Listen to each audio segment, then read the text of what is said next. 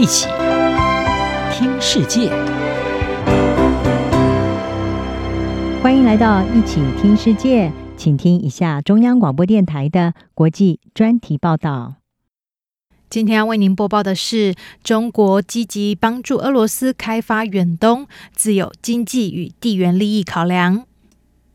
中国和俄罗斯近年来深化彼此在经贸上的合作。包括在过去十年携手开发俄罗斯广袤的远东地区，北京除了看重这一个临近中国东北的地区具有强大的发展潜力，更认为两国的理念相同，会是最佳的合作伙伴。中国国家主席习近平就曾表示，北京跟莫斯科对经济发展上的相互坚定支持，符合各自的国情。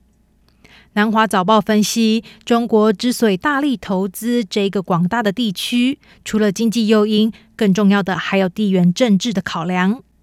现在，在俄罗斯因为入侵乌克兰而被西方强力制裁之后，观察人士更密切关注中国愿意给他的策略伙伴俄罗斯哪一些经济支持。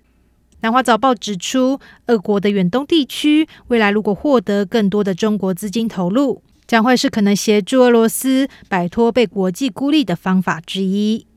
根据中国官媒中国环球电视网，中俄在二零一二年成立了一项基金，为中国东北跟俄国远东地区的发展提供七点二四美元的资金。接着，在习近平二零一八年走访远东地区的重要海港海参崴之后，北京跟莫斯科谈妥了一项六年的发展计划。在农业、旅游跟交通基本建设等领域开展合作。在这之后，远东地区就看到更多中俄合作的开发计划。二零一九年，中俄完成了一座长达一千零八十公尺、横跨黑龙江的桥梁，连接了俄国布拉戈维申斯克和中国黑龙江省的黑河市。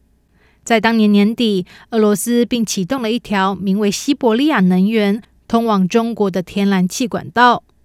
这也是两国之间第一条天然气管道。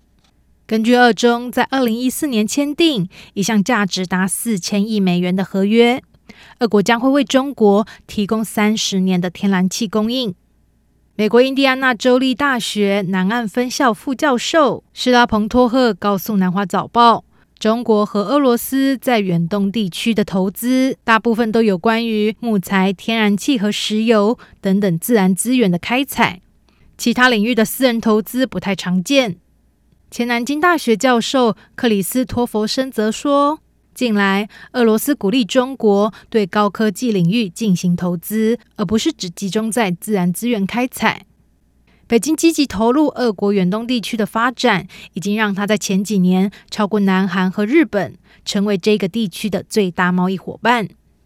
根据俄罗斯远东和北极发展部。中国在远东地区的投资就占了所有外国投资的百分之七十三。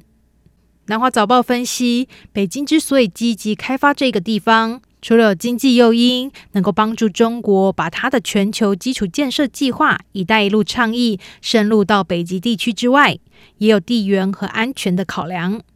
在经济诱因上，开发远东地区可以帮助中国的铁锈区。也就是经济陷入困境的东北省份重振经济发展，而更广泛的来说，这个地区的发展会有助于极地丝绸之路的形成。中国可以借此来开辟跟北欧国家之间的新贸易通道。而尽管发展远东地区对于中国有明显的经济效益，不过北京积极投入大把资金的理由，则不仅仅是经济考量。学者施拉彭托赫表示。中国跟远东地区的接触，主要是为了确保它的北部边境的安全，并可以取得廉价的天然气等等自然资源的供应。施拉彭托赫又说，这更多是关于地缘政治的问题。他补充解释，中国的长期战略思考是通过增加利润来巩固它的全球主导地位。此外，北京也热衷寻找管道。来扩大人民币的使用，以取代美元。莫斯科则提供了这一个机会。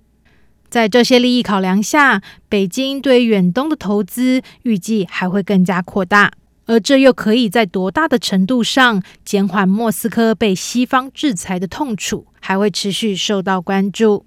以上专题由央广编译，张雅涵撰稿播报，谢谢收听。